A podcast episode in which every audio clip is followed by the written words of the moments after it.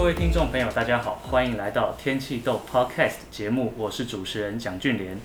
今天为各位邀请到台湾大学大气科学系的陈正平教授，陈老师你好。哎，主持人好，各位听众大家好。陈正平教授目前是台湾大学大气科学系的教授，同时也身兼气候变迁与永续发展国际学位学程的教授。他的专长是云物理学与大气化学。老师曾经在宾州州立大学取得博士学位，并于加州大学圣地亚哥分校担任博士后的研究员，最后于一九九四年回回台湾大学任教，教学至今已经超过二十年，是大气系大家熟悉的 JP 老师。那今天的访谈想跟老师聊一聊，老师从大学到后来在国外读书的一些心路历程啊，想请老师分享一下后来回台大任教的一些经验。那大家比较。对对，老师就是首先会比较有兴趣的，应该是老师当时出国读书的动机是什么？就大学毕业，或是到后来在读大学期间，是有什么原因让老师想要出国吗？嗯，你也可以说是心无大志吧。啊，当初考进大气系，当然主要还是兴趣了。那进来念也觉得没有什么不舒服的，觉得这个课题还蛮有意思的。那只是觉得好像在台湾那个时候学术研究。感觉好像还没有那么先进。啊，再加上可能更大的原因是学长姐都出国了，所以那时候系上的风气，系上风气是这样子。那留在台湾的很少，然后不只是系上，那个时候整个台湾大概国立大学大概有我也不知道比例，可能很多很多人都是想要出国的。那因为国外机会毕竟还是比较多，那么视野也比较广，对，所以我们也就不免俗就跟着出国了。啊。结果发现还真的是这样子，啊，因为国内就领域就这么小，台台湾就是两个半的大气系，国外这么多，所以呃有点这个眼界大开哈，你想做什么题目好像都有，所以就在那边就诶感觉有很多新奇的东西可以学，那就继续走下去。所以那时候在国外就是。嗯，没有考虑过其他专业，就是觉得大气还不错，对，就直接选择大气科学。那时候在后来呃投考，呃应该说那时候在申请国外的学校的时候，有没有考量过哪些选项？比如说我想去东岸还是西岸的这些大学？诶，东岸西岸倒没有考量，我大概第一个考量还是领域。我第一个是对农业气象很有兴趣，另外就是对云物理方面很有兴趣啊，选择就不多了。对，然后最后考量当是谁给我奖学金，我才去嘛。对，所以那时候是有公费的制度吗？不是公费，就是国外的学校，通常我们这个领域啊，大部分都会有奖学金。嗯，对，那只是奖学金高和低而已，有的是全额，有的是半额，那有的是叫做呃 stipend 啊，就给你生活费，但不 cover 你的这个注册费、学费等等，啊，就很多了。我们也不想花家里太多钱，所以就是当然选全额的。对，是这个考量。嗯、那老师刚说那个农业气象，它大概是、嗯、大概是在做什么样的主题？呃，农业当然就是跟一些作物跟气象之间的关系哈，包括它的水、阳光这些养分，还有土壤湿度这些问题。不过比较不幸的是，呃，我申请的没有申请到。那后来才知道，其实他们的农业气象跟我心目中想象的农业气象也不太一样。他们不是太注重大气的部分，而是主要是有点像农学院，主要是农学院在弄农业气象，而不是大气系在弄做农业气象。对，所以那时候在大气系有接触过类似的课程吗？农业气象早期大气系好像有开过，开过，但但是我们那个时候已经没有了。那我是自己对这种东西有兴趣了，所以就联想觉得好像两个之间应该有关系。所以那时候有尝试过，比如说去修过那农经系或是呃农学院的课吗？没有，但就是自己自学。对，自学。对。然后后来老师就选择云物理这个这个领域，就有点像是说就是第二第二兴趣，第二兴趣觉得也不错。呃，也不是第二，他们两个大概平分秋色。嗯，对。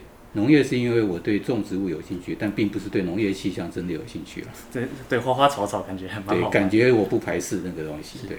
那老师后来选择云物理这个领域，在做研究的时候，跟老师的想象是一样的吗？哎，还蛮近的，就是跟我个性比较像。怎么说？个性比较像？就是我比较喜欢看得到、想象出来的东西。当然因人而异啦。像动力啊，嗯，我就想象不出来，说不定很多动力很强的他想象不出来，我就是想象不出来动力这个 vorticity 是长什么样子，我想不出来啊。但是云滴雨滴怎么样长，然后怎么样变大，这些我都物理上我可以想象的很清楚。哎，所以这个也是跟个人的这个个性跟脑筋神经网络怎么发展，可能是有一些关系。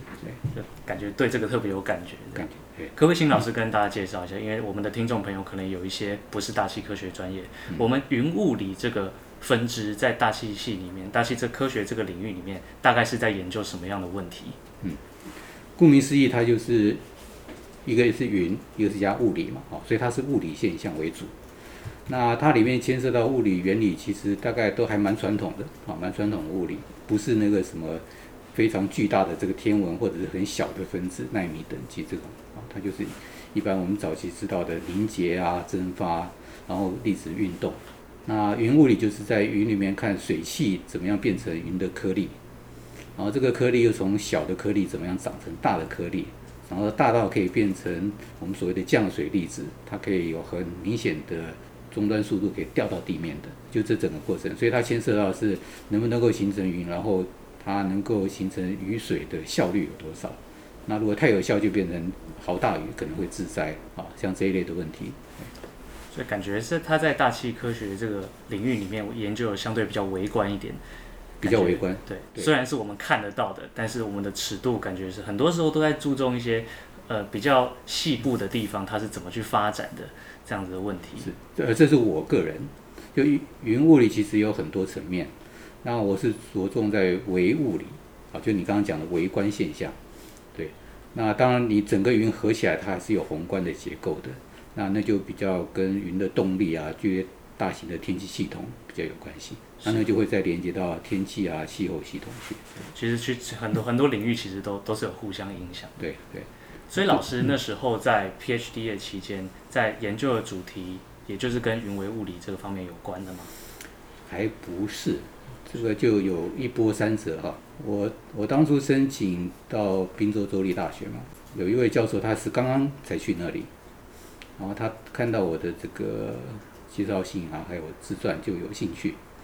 那他自己也是做云物理的，但他呃有点特殊是，他到那边去好像也要接另外一位退休老师的一些那个大气化学的部分，啊，因为那时候宾州大学刚好是美国最重要的酸雨的这个大学的研究中心，他知道做酸雨大概云物理要有基础，啊，所以我看到我的这个硕士做的是跟云相关的，他就有兴趣。但是很不一样一点是，他是个人是做实验室实验的，可是他想要人去做模式，啊，他其他学生都是做实验，啊，那可是他知道做实验跟实验室的实验跟野外观测不能够跟模式分开，所以他还是想有一个学生来做，啊就是我了。所以是希望做电脑模拟这样子。电脑模拟，对。但是去的时候就是因为他要接酸雨，所以他也比较紧张，所以希望酸雨那边要有人来做研究。那所以，我一开始其实好像是要去做酸雨的，对，曾经有，对，有其他任务在身的，对，但是他也给我很大的弹性嘛，对，因为他比较没有负担，因为他是帮我争取到一个 scholarship，所以他就没有计划的这个负担，我可以爱做什么就想做什么，对，要用你自己的时间来安排，对，对，让我自己去发挥，对，然后我就慢慢做一做，从化学又做到云物理去，但后来又从云物理又走回化学。所以某种层面来说，其实很多微观尺度的东西可能跟化学也有一点相关，对不对？非常相关，对。嗯、所以两个其实最后脱不了关系。是。所以你要得到一个比较完整的这个研究的这个脉络的话，那还是两个要把它结合起来。现在其实很多科学都是这样子。我们最近非常非常热门的议题，像全球暖化、气候变迁这样子，可能已经进入。很多人日常生活的新闻当中都可以看到这样的议题。没错，大气化学应该就是一个其中一个呃研究这方面，也我们如果要定量，我们要在科学上要得出一些结论，要去跟呃这个社会要来说明气候变迁这样的议题的时候，嗯、感觉大气化学是一个很重要的一个研究的一个领域，它能够回答我们这样的问题。那像云物理跟大气化学这样子的领域，大概会有什么样的呃研究的问题跟这个全球全球暖化、气候变迁是有关的，嗯、然后现在是非常重要的吗？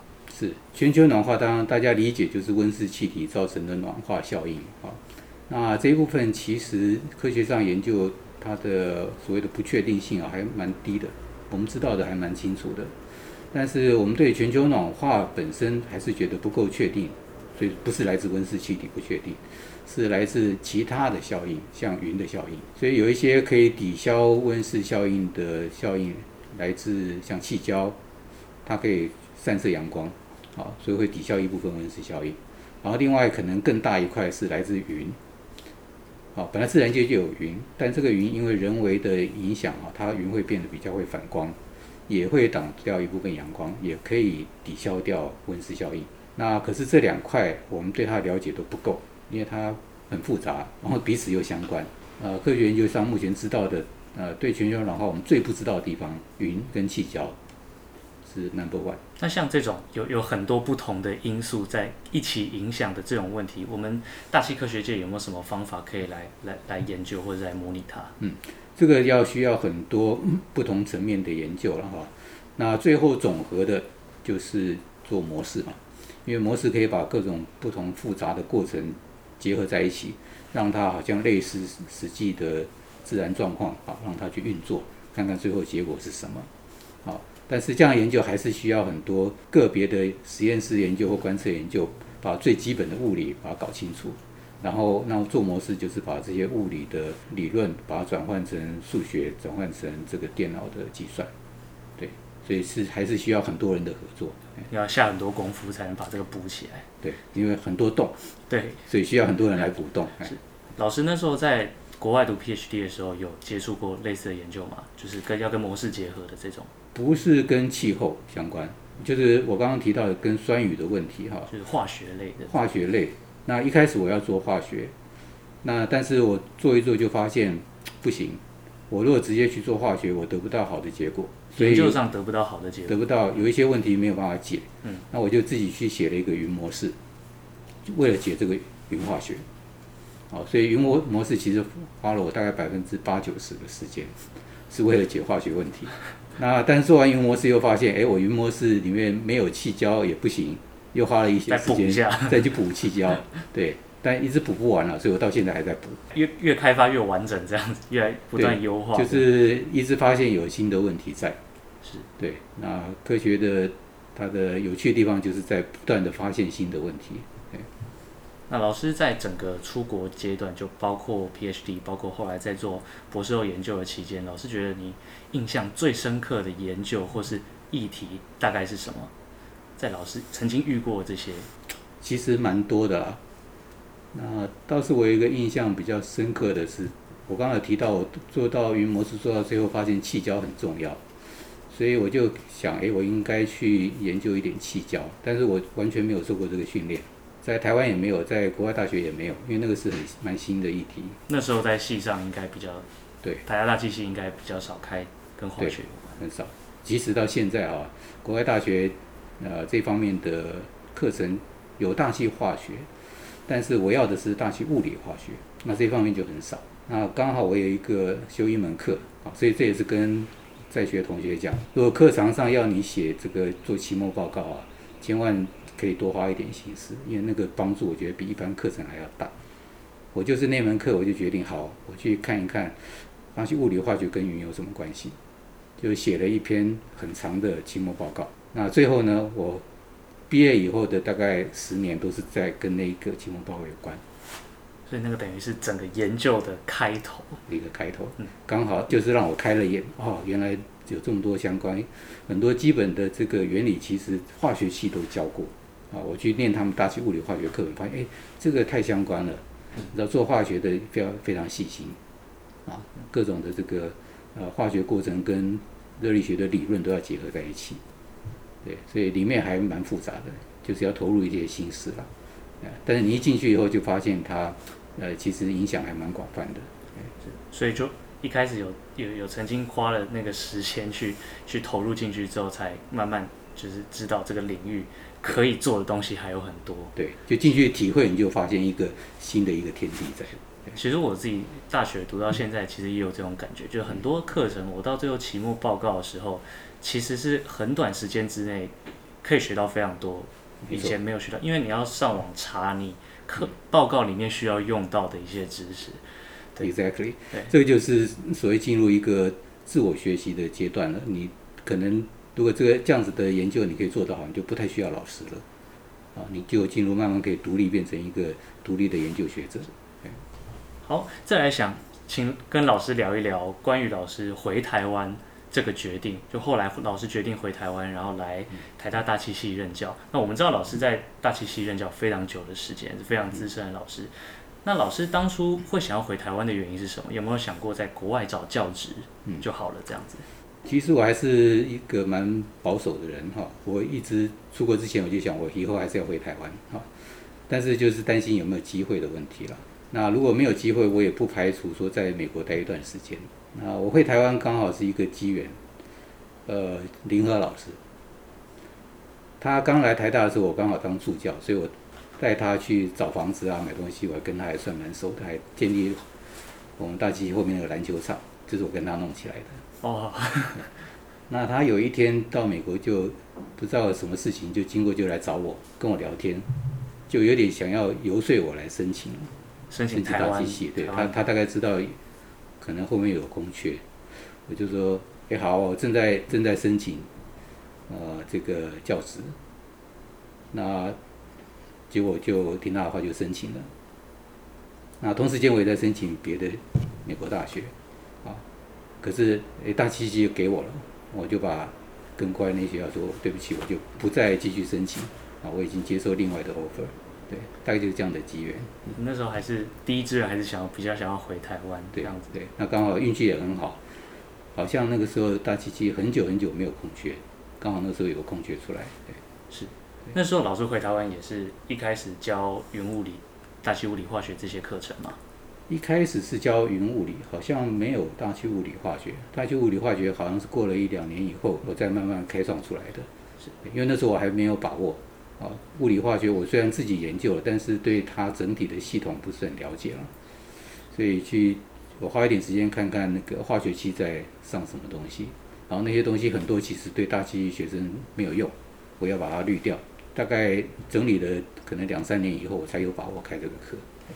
当初还是选修课，所以那时候系上，呃，大气系的同学修化学这个领域的课程的这个气氛是好的吗？还是说那时候其实比较少的人真的真的喜欢？还蛮少的。对，我从我自己念书那个时代，就是物理服务是必修嘛，化学就是选修，啊，也没有鼓励你去修，因为呃传统上都。不觉得大化学跟大气有什么关系了？那这个在国外其实也是类似，所以化学跟大气结合也是蛮新的啊，一个新兴的课题。那我回来也是觉得这个蛮重要的，所以才开了大气物理化学的课啊。还好后来还有洪老师在帮忙在开这个大气化学的课。那我感觉到大气系学生喜欢化学的是少数，但不能说没有，但是是少数。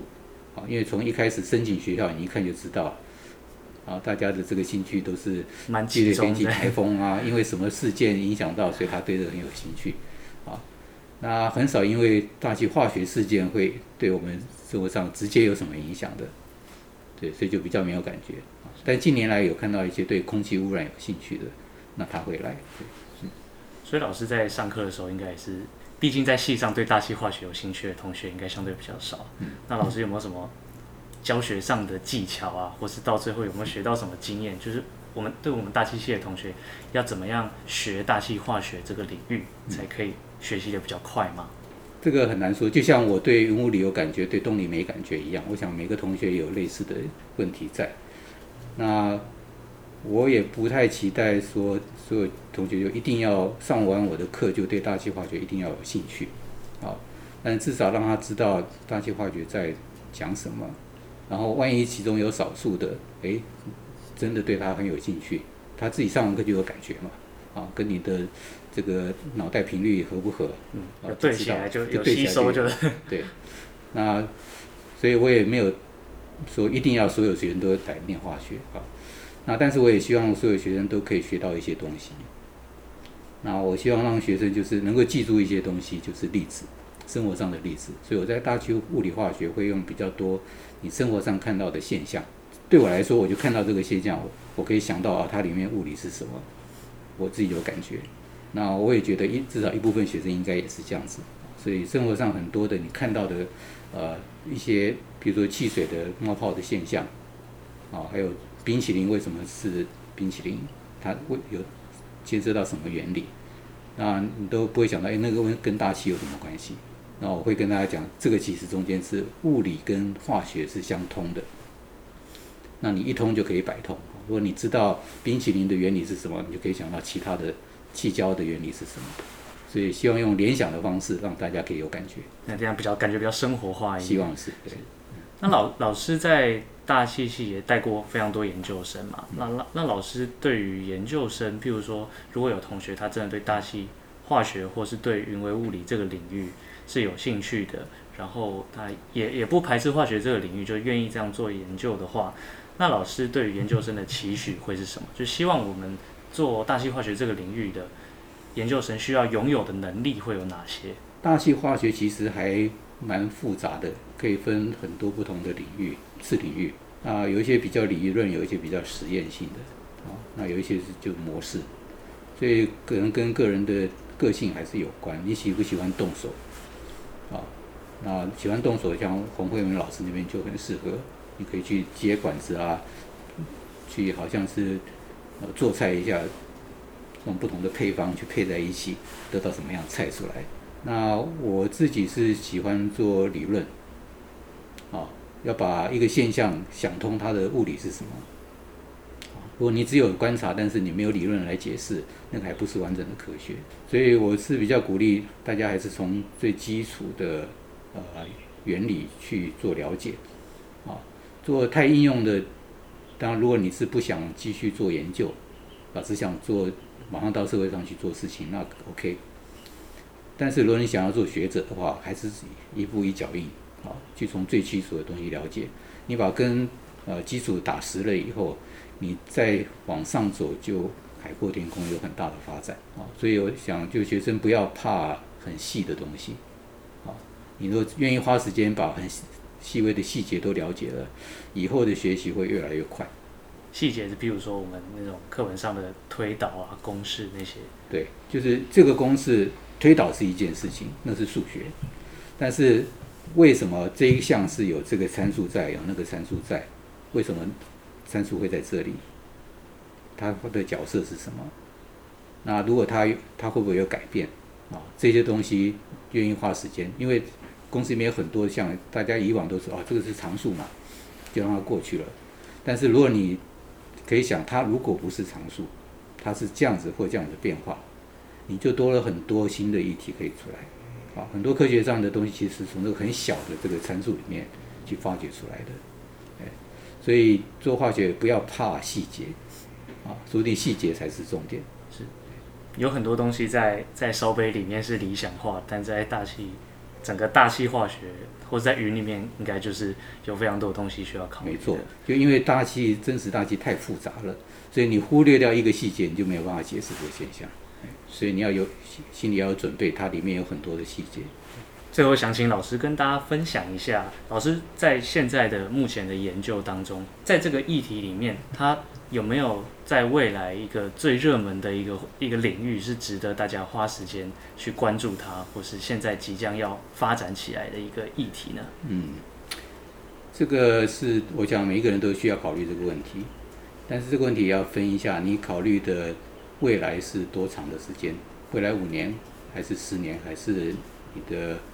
一般可能有三十年的 career，那当然就有短中长期的做法啊。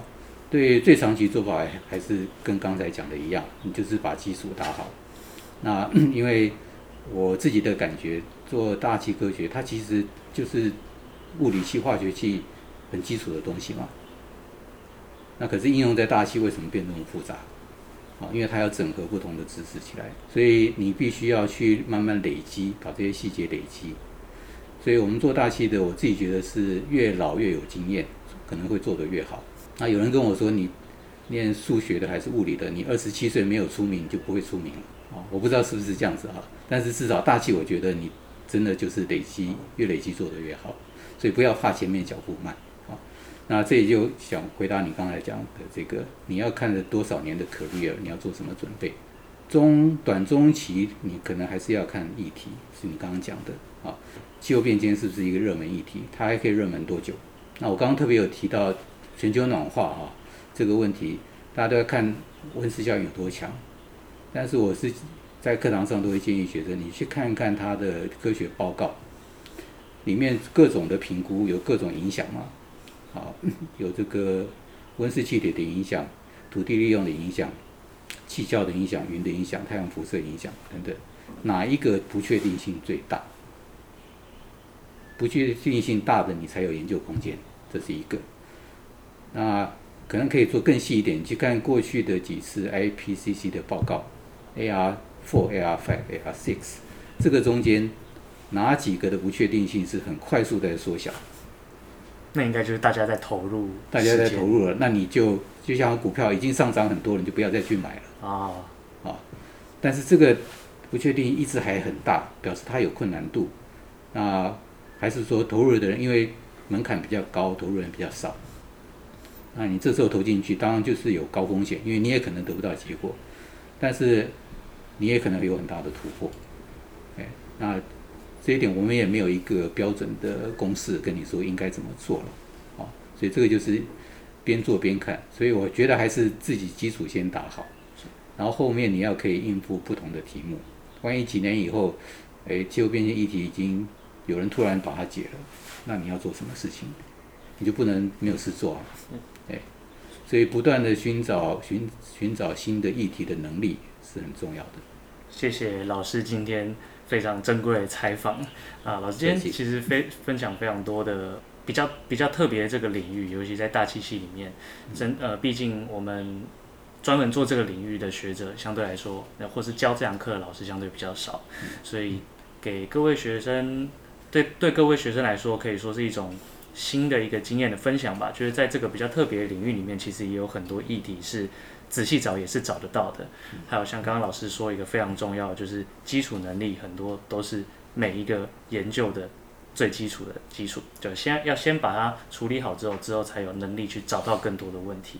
好，那我们这个 podcast 节目呢，之后会邀请更多大气科学相关的人士来跟我们分享在职涯、学涯上面的经验。那谢谢老师今天的采访，谢谢老师。好，不客气，谢谢你。